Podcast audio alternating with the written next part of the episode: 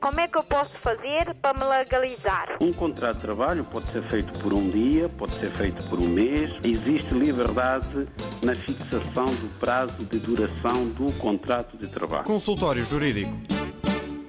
E como é habitual, sábado temos connosco uh, o jurista Adriano Malalane para abordarmos questões exatamente de natureza jurídica. Nos últimos tempos temos falado aqui bastante uh, sobre a questão da interpretação que a Conservatória dos Registros Centrais uh, de Portugal faz da lei da nacionalidade no que diz respeito aos netos de portugueses. E é sobre esse assunto que falamos hoje. Bem-vindo, doutor, a esta emissão semanal do consultório. Eh, bom dia. Eh, de facto, eh, o consultório jurídico de hoje irá tentar explicar aos ouvintes a interpretação que é feita e é que vincula, neste momento, pela Conservatória dos Registros Centrais em relação à nacionalidade originária para os netos de portugueses. Bom, esta regulamentação da lei da nacionalidade ganha maior importância em relação aos netos dos cidadãos eh, portugueses nascidos em África. Porque, como sabemos, com a independência das antigas colónias portuguesas, cada país criou a sua lei da nacionalidade. Desde o primeiro país que ficou independente de Portugal, refiro-me aos países africanos, que foi a Guiné-Bissau, embora a independência tenha sido reconhecida mais tarde, mas foi o primeiro país a proclamar a sua independência, passando por Moçambique, São Tomé e Príncipe, Cabo Verde e finalmente Angola. Todos estes países criaram as suas próprias leis da nacionalidade. Mas Portugal, na iminência eh, de ter que eh, dar a independência, digamos assim, independência não se dá, mas pronto, para abreviar, na iminência de as antigas colónias ficarem independentes, viu-se obrigado a aprovar uma lei, que é o Decreto-Lei 308-A de 1975, portanto, de 25 de junho de 1975, e este decreto-lei, essencialmente, regulava a questão da nacionalidade em termos que os portugueses que não tivessem ascendentes naturais de Portugal continental e ilhas perdiam ao peleges, isto é, por força da lei, a nacionalidade portuguesa à medida que a independência do respectivo país fosse proclamada. Assim foi com Moçambique, com a proclamação da independência de Moçambique em 25 de junho de 1975, para aquilo que nos interessa, nasceu uma nova realidade jurídica e nasceu a cidadania moçambicana para todos aqueles que não cabiam, digamos assim, no conceito de conservação da nacionalidade portuguesa definido pelo artigo 308-A de 75. Portanto, decreto-lei do Estado português. Ou seja, a partir das 0 horas de 1975, aqueles cidadãos que até aquele minuto eram portugueses deixaram de ser caso não tivessem ascendentes naturais de Portugal. Há também uma regulamentação específica para os cidadãos goeses, mas hoje vamos nos debruçar apenas e só sobre aqueles cujos antepassados, pais, avós, bisavós, eram naturais do respectivo país. Ora, o que se passou em Moçambique é igual ao que se passou mais tarde, em julho portanto, em São Tomé e Príncipe, em Cabo Verde, São Tomé e Príncipe e finalmente Angola. O processo foi o mesmo.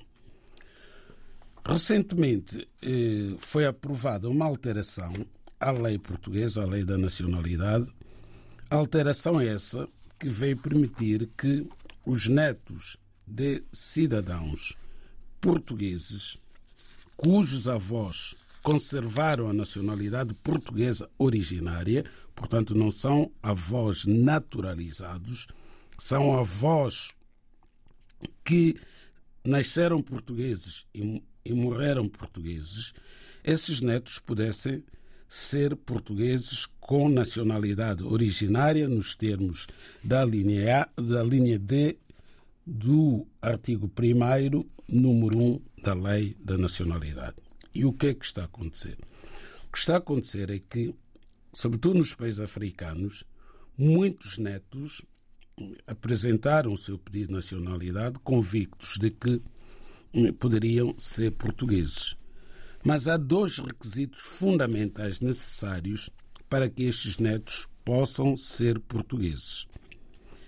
O primeiro requisito é que os avós tenham nascido e morrido antes da independência do respectivo país, ou que tenham conservado a nacionalidade portuguesa caso tenham morrido após a independência do respectivo país. Portanto, qualquer neto que queira ser português ao abrigo desta disposição do artigo 1, número 1, a linha D da Lei da Nacionalidade, deve fazer esta formulação. O meu avô nasceu e morreu português ou não? Caso tenha nascido e morrido como cidadão português, está reunido o primeiro requisito. Mas pode dar-se o caso do avô ter nascido e ter morrido depois da independência. Porque todos os que morreram antes da independência do respectivo país, todos os avós que morreram antes da proclamação da independência do país onde nasceram, morreram portugueses, porque não havia outra cidadania. Quem nascesse em Angola, em Moçambique, na Guiné, em Cabo Verde, em São Tomé e Príncipe, era português. E caso tenha morrido antes da proclamação da independência do respectivo país, esse cidadão morreu português. Mas há cidadãos que morreram após a independência. Dentre os que morreram depois da independência do respectivo país, há aqui duas categorias. Há aqueles que ficaram com a nacionalidade dos novos Estados, entretanto independentes, e é aqueles que mantiveram a nacionalidade portuguesa através do Instituto da Conservação da Nacionalidade Portuguesa. Portanto, os avós têm que reunir um destes requisitos. Ou morreram antes da independência e morreram portugueses, ou morreram depois da independência, tendo, porém, conservado a nacionalidade portuguesa. Está reunido o primeiro requisito. Quanto aos netos, quanto aos netos, é necessário que o neto que pretende ser português tenha nascido depois da independência do seu país. Porque caso tenha nascido antes da independência, aplicar-se-á o Decreto-Lei 308-75 de 25 de junho. Portanto, à luz deste decreto, esse neto que nasceu antes da independência do seu país será muito provavelmente cidadão do novo Estado tornado independente.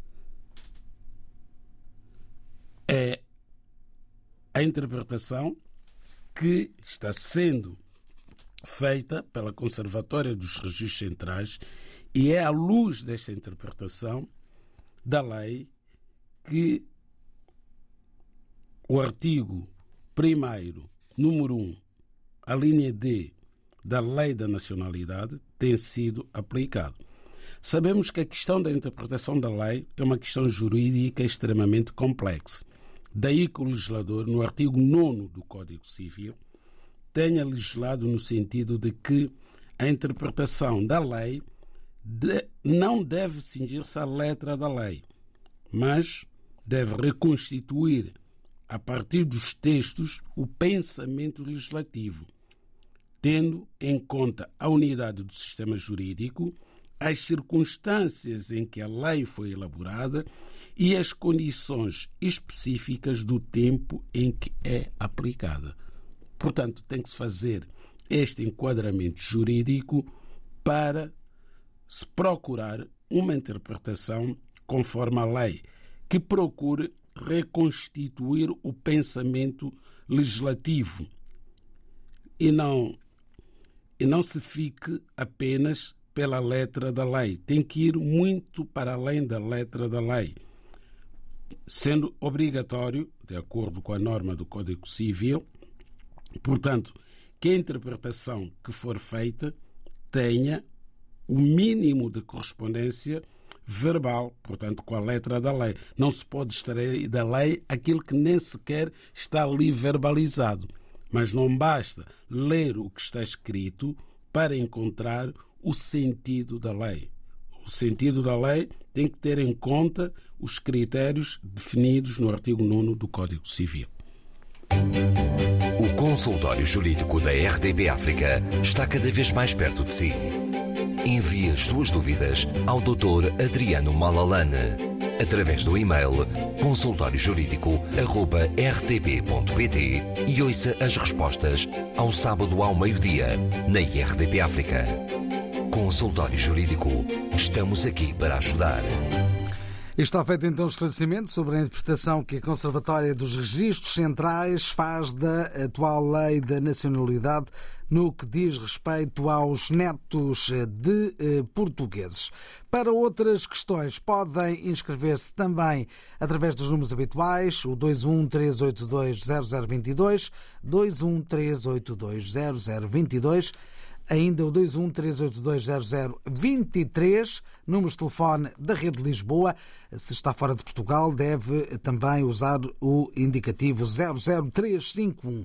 Pode enviar também mails para consultório jurídico@rtp.pt, consultório jurídico@rtp.pt ou então pode usar também o nosso número de WhatsApp e deixar mensagens escritas ou eh, gravadas em 96 712 5572. 96 712 5572. E começamos a partir de agora a ouvir eh, as histórias dos nossos ouvintes. Começo por ouvir Moussa, que nos deixou o seguinte recado, a seguinte história, a partir do WhatsApp.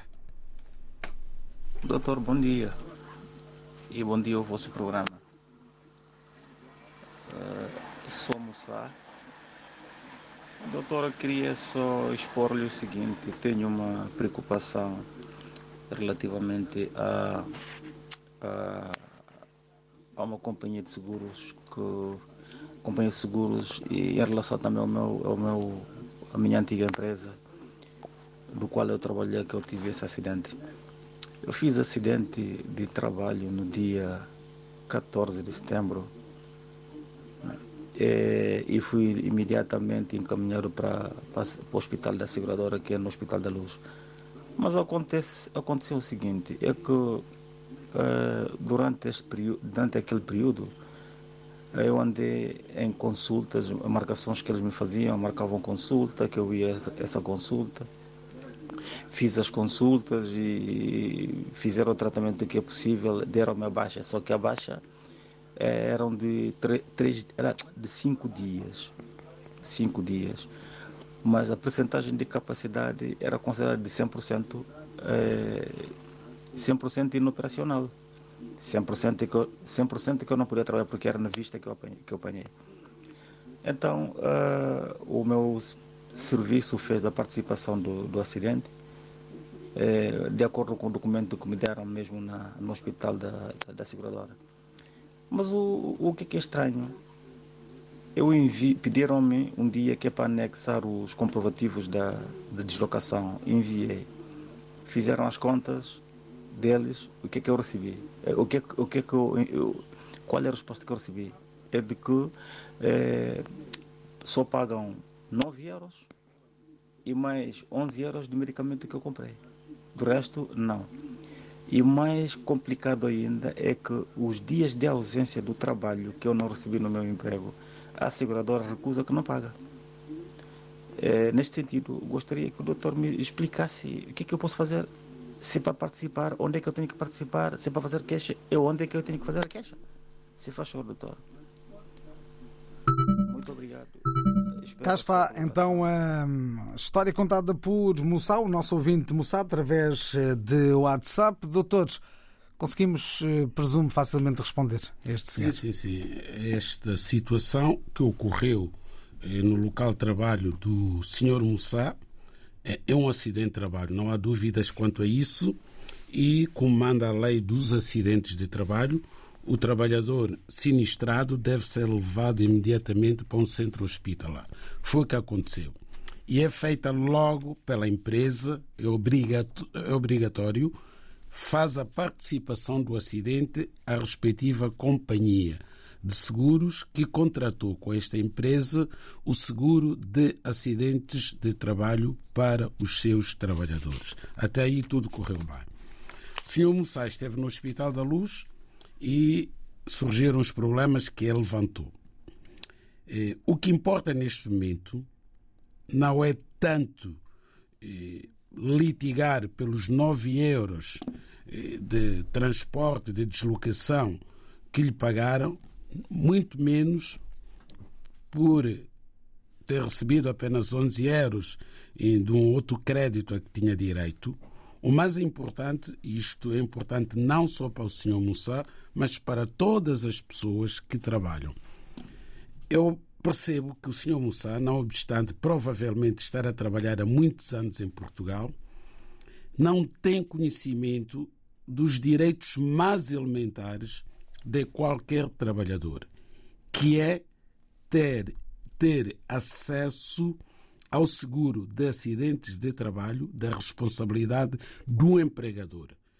Toda pessoa que contrata alguém para trabalhar para si, é obrigada por lei a contratar um seguro de acidentes de trabalho, que serve justamente para correr a situações desta natureza.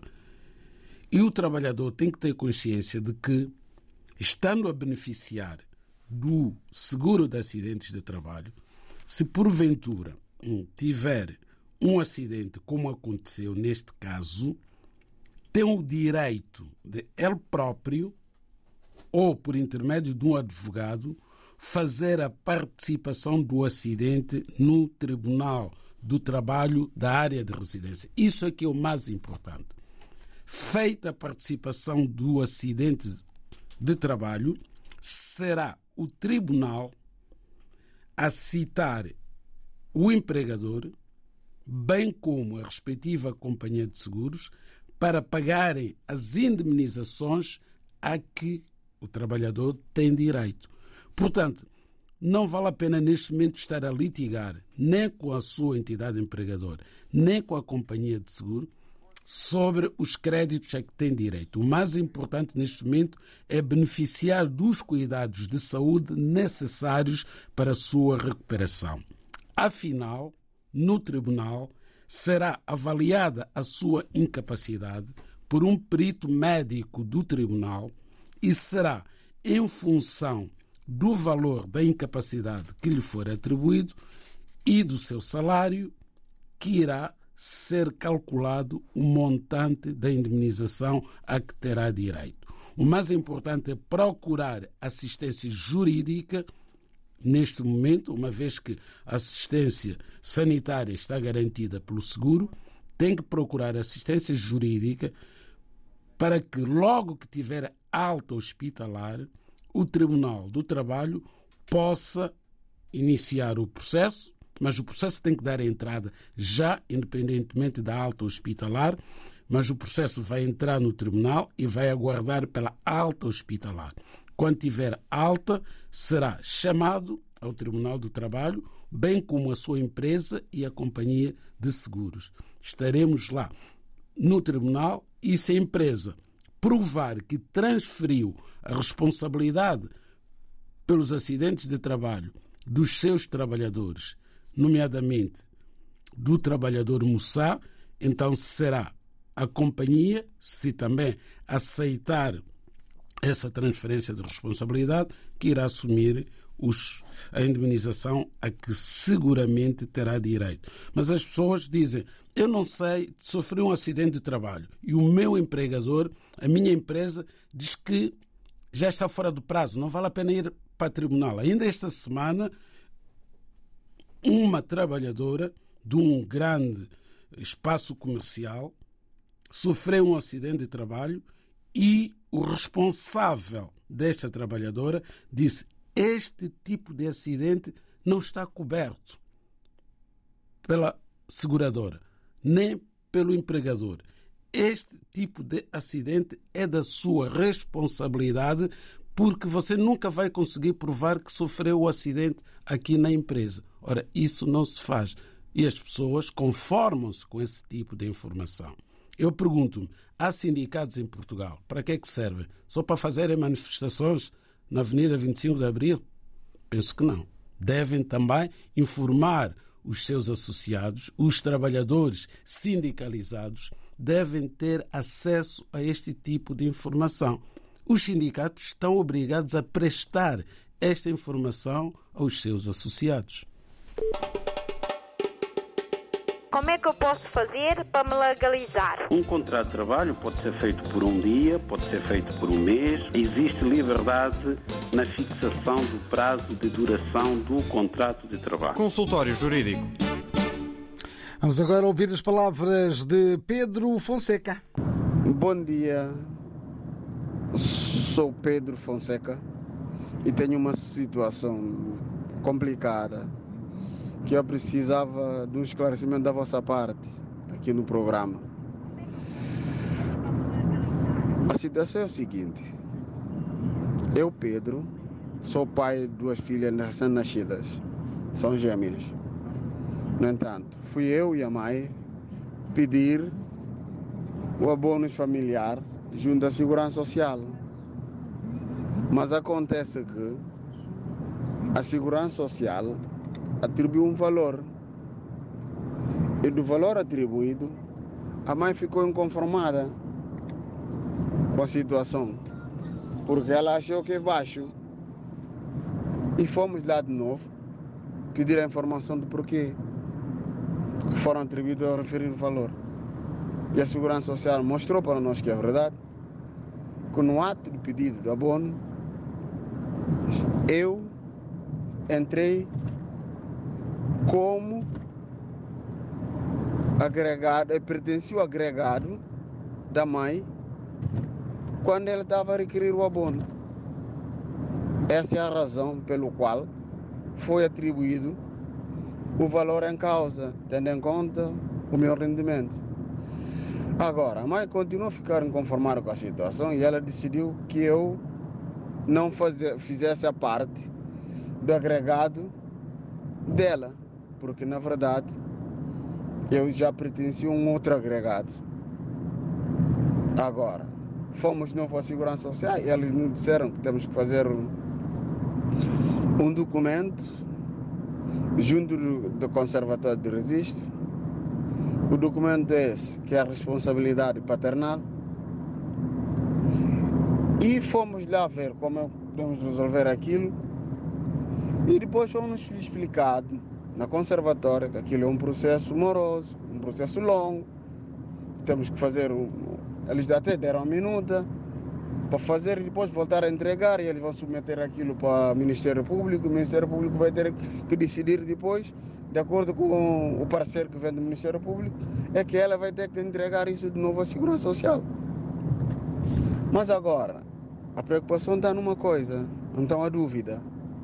Uma vez feita o requerimento de abono, se aquilo pode ser cancelado para esperar, ou então se tem uma outra forma que podemos resolver o problema num, num curto espaço de tempo.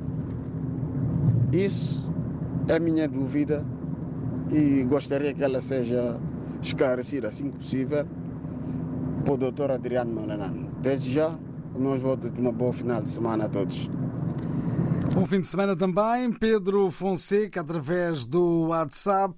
Doutores, mais um pedido do nosso ouvinte. É atendido ou nem por isso? Ah, temos que fazer um esforço por perceber o que é que está por detrás desta situação. Aqui eh, não foi muito bem explicado, mas julgamos que o senhor Pedro Fonseca eh, tem dois lares.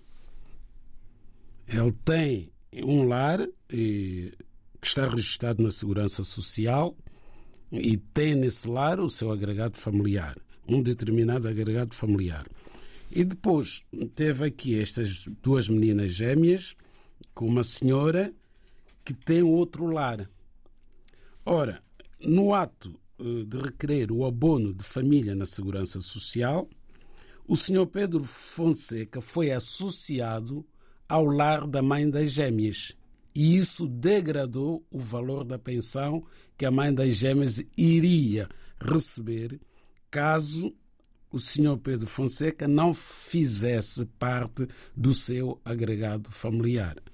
Daí que, depois destas complicações todas, a Segurança Social tem aconselhado este, estes pais a fazerem a regulação das responsabilidades parentais para que a Segurança Social possa perceber quem é o responsável por estas crianças. Se só a mãe ou se ambos os pais. Porque, ao sugerir que fizessem a regulação das responsabilidades parentais das gêmeas, é porque estes pais não são casados. Daí que a Segurança Social queira saber efetivamente quem é o responsável pelo sustento destas crianças. Agora, quanto à morosidade do processo, de facto é um processo moroso, mas deve ser feito. Mas não é tão moroso quanto isso, porque se for feito na Conservatória do Registro Civil, certamente que será mais célere do que se for feito no Tribunal, onde também pode ser feito, por um lado. Por outro lado, no que diz respeito à eventual suspensão do processo na Segurança Social, não parece que seja possível. Isso significaria renúncia ao direito que as crianças têm de receber o abono de família. O que estes pais devem fazer é continuar com o processo tal como está na Segurança Social e receber o abono que for pago. Mais tarde, quando for feita a regulação das responsabilidades parentais, irão à Segurança Social entregar o respectivo acordo para a Segurança Social voltar a calcular a pensão já com base no resultado ou no que for decidido na regulação das responsabilidades parentais. Ora, muito bem, vamos aqui olhar agora e-mails que têm chegado nos últimos dias. Eh, começo por eh, espreitar aqui as palavras de Lourdes Silva. Eh, que diz o seguinte: Vivo numa casa do último piso da zona da Amadora há mais de 4 anos e nunca falhei com as minhas obrigações de pagamento. Mas, desde dezembro do ano passado, quando passou a tempestade, entrou água pelo teto. Nessa altura, contactei com a senhoria eh, do prédio e eh, nessa mesma noite a senhora mandou lá um senhor que disse que havia lixos em cima, mas que não havia já hipóteses de entrar mais água no apartamento. Este ano, com a tempestade em setembro passado, foi um inferno. Quartos e sala eh, com água dentro das instalações dos candeeiros. E eh, nesta altura contactei os responsáveis da Associação Lismense de Proprietários e pediram para enviar um e-mail com vídeos da situação que estava a viver e assim fiz. Não tive resposta, ainda fizeram pouco de mim, implorei uh, para lá irem ver a minha situação e não tive nenhuma resposta. Uma semana depois, escrevi uma carta com aviso de recepção e sem resposta até hoje, uh, presumo à, à senhoria, e não paguei a renda deste mês até resolverem este problema. Gostava de ouvir a sua opinião sobre este assunto, se fiz bem ou não deixar de pagar a renda. Não, não fez bem. Definitivamente não fez bem, porque está a dar um argumento não é, à senhoria para mover uma ação de despejo. Se persistir no não pagamento da renda e falhar o pagamento de três rendas seguidas, ela, a senhoria, pode pôr no tribunal um processo especial de despejo que é uma forma de fazer cessar o contrato de, de uma forma célere, bastante rápida até. Portanto, o que tem que fazer a dona Lourdes Silva, em cujo apartamento arrendado está no último piso e que terá eh, sofrido problemas, infiltrações de água, não é? Eh, isto tem a ver muitas vezes com a falta de limpeza dos algerosos, acontece frequentemente nos telhados aqui em Portugal. Depois há pombos que morrem e depois eh, entopem a circulação de água por falta de limpeza dos algerosos e surgem estes problemas que afetam normalmente os últimos pisos dos apartamentos. A senhora tem é que, de facto, eh, tenta chegar a um acordo com a sua senhoria para ela proceder às obras necessárias da limpeza não é, do telhado.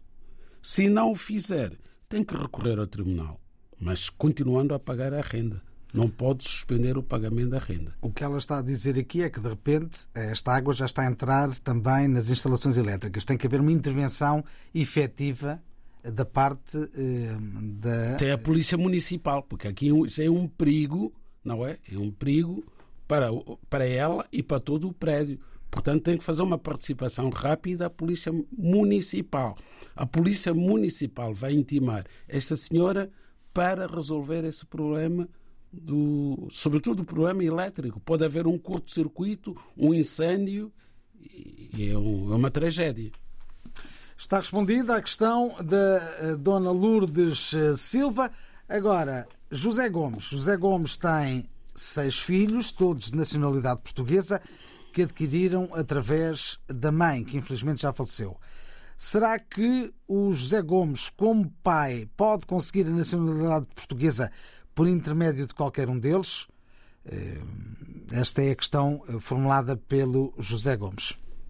Bom, se o senhor José Gomes tem estado atento nos últimos programas que fizemos aqui, falamos desta situação dos pais cujos filhos são portugueses com nacionalidade originária. Até explicamos que esta situação só ocorre quando um dos pais já é português, o pai ou a mãe destas crianças.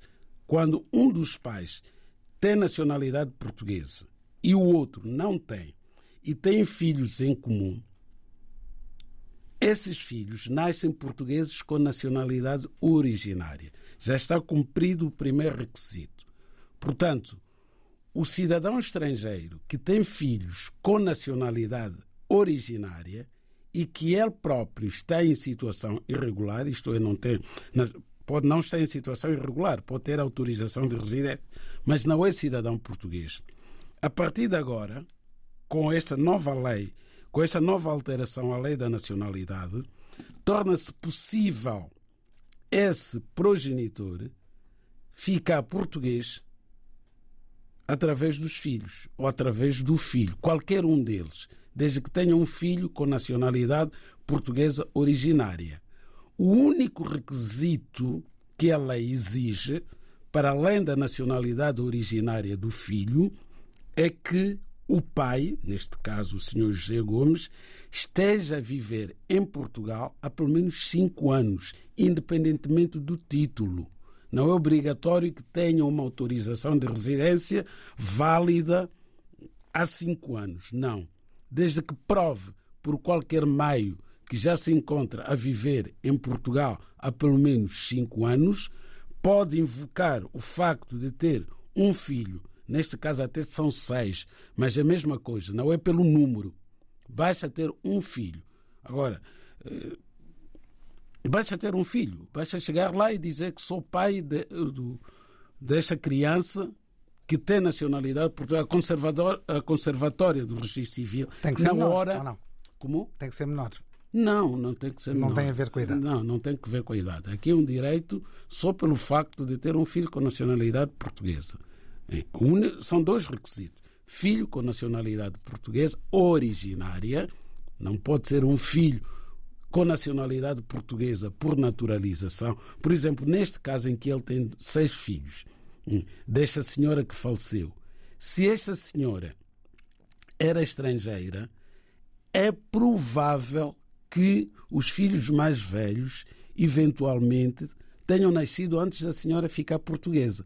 Esses não servem para este efeito. Mas, seguramente, os últimos filhos da senhora, ela eventualmente já seria portuguesa. Portanto, a Conservatória do Registro Civil, ela própria saberá ver qual é o filho que vai, enfim, permitir que o pai seja português. No WhatsApp, Emanuel escreve: Bom dia. Sobre a nacionalidade e relativamente aos netos que nasceram antes da independência, saber se tais netos podem solicitar a naturalização através do artigo 6.6, sendo descendentes de portugueses, no caso de avô e avó ter nascido e morrido antes da independência das ex-colónias. Muito bem, esta questão que nos é colocada, o artigo, o artigo da Lei da Nacionalidade, artigo 6, número 6, vem dizer que o governo pode conceder a naturalização com dispensa do tempo de residência legal em Portugal aos indivíduos que, não sendo apátridas, portanto, têm que ser nacionais de um determinado país, tenham tido a nacionalidade portuguesa, aos que forem havidos como descendentes de portugueses, aos membros de comunidade de ascendência portuguesa e aos estrangeiros que tenham prestado serviços relevantes ao Estado português. Portanto, este preceito do artigo 6, número 6, no que diz respeito aos netos, ficou prejudicado pelo artigo 1, número 1, a linha D. Os netos só têm essa via hoje, que é o artigo 1 da Lei da Nacionalidade, com uma grande vantagem também. O artigo 1. Porque anteriormente os netos só poderiam obter a nacionalidade portuguesa pelos avós, nacionalidade essa que não era originária, era derivada, era a naturalização. Hoje, aqueles netos que reuniram os requisitos que enunciamos no início do programa, isto é, cujos avós tenham nascido e morrido antes da independência ou tenham conservado a nacionalidade portuguesa originária, e eles próprios, os netos, tenham nascido depois da independência dos seus países, ao ficarem portugueses ao abrigo desta norma, ficam com a nacionalidade portuguesa originária, o que significa que podem dar a nacionalidade aos filhos, independentemente da idade dos filhos. Ainda uma nota sobre o mesmo tema. Eh, Amílcar Almeida dos Reis nasceu em Cabo Verde antes da independência, tem cédula da República Portuguesa. Eu gostava de saber da possibilidade de ter cidadania portuguesa. É só saber se nasceu antes ou depois da independência. Antes da independência. Não pode. Nasceu antes da independência e tem cédula portuguesa. Cédula da República Portuguesa. Pois, um dia vamos ter que falar dessas cédulas, das cédulas né? e dos bilhetes de identidade portugueses. Todos tinham, não é? Todos que nasceram o, antes da independência. O que não quer dizer que não tenha nacionalidade cabo-verdiana, não é? Tem, naturalmente, não é? Não pode ficar a pátria. Se ele está em Cabo Verde, nasceu em Cabo Verde, antes da independência de Cabo Verde, quando se deu a independência de Cabo Verde, não precisou de fazer nada, das duas uma. Ou conservou a nacionalidade portuguesa, pelos vistos não conservou, senão não colocava esta questão. Não tendo conservado a nacionalidade portuguesa, automaticamente ficou cidadão de Cabo Verde. Portanto, é cidadão cabo-verdiano. E não pode sendo cidadão cabo-verdiano, que nasceu antes da independência de Cabo Verde, ficar português ao abrigo desta norma dos netos. Porque no caso dele, aplica-se-lhe o Decreto-Lei 306A. Então tem que ver se os seus avós eram portugueses nascidos em Portugal e não em Cabo Verde. Uma última questão, um minuto e meio para responder. Bom dia. A minha questão é a seguinte: a minha cunhada vive há muitos anos em Portugal, tem nacionalidade portuguesa. Ela pode dar título de residência ao filho que, que chegou recentemente, sendo este maior de idade? Palavras de Adão dos Santos. Bom, temos aqui um filho que chegou recentemente do seu país, cuja mãe é portuguesa. Então, se este filho estiver a estudar, Se for maior de 18 anos, não pode, em princípio. Se for, se for menor de 18 anos, pode ter autorização de residência pela mãe. Se tiver mais de 18 anos e for menor de 22 e estiver a estudar dentro desse intervalo, pode ter título de residência de familiar de cidadão europeu. E não há tempo para mais, assim estivemos no consultório jurídico. Como é que eu posso fazer para me legalizar? Um contrato de trabalho pode ser feito por um dia, pode ser feito por um mês. Existe liberdade na fixação do prazo de duração do contrato de trabalho. Consultório Jurídico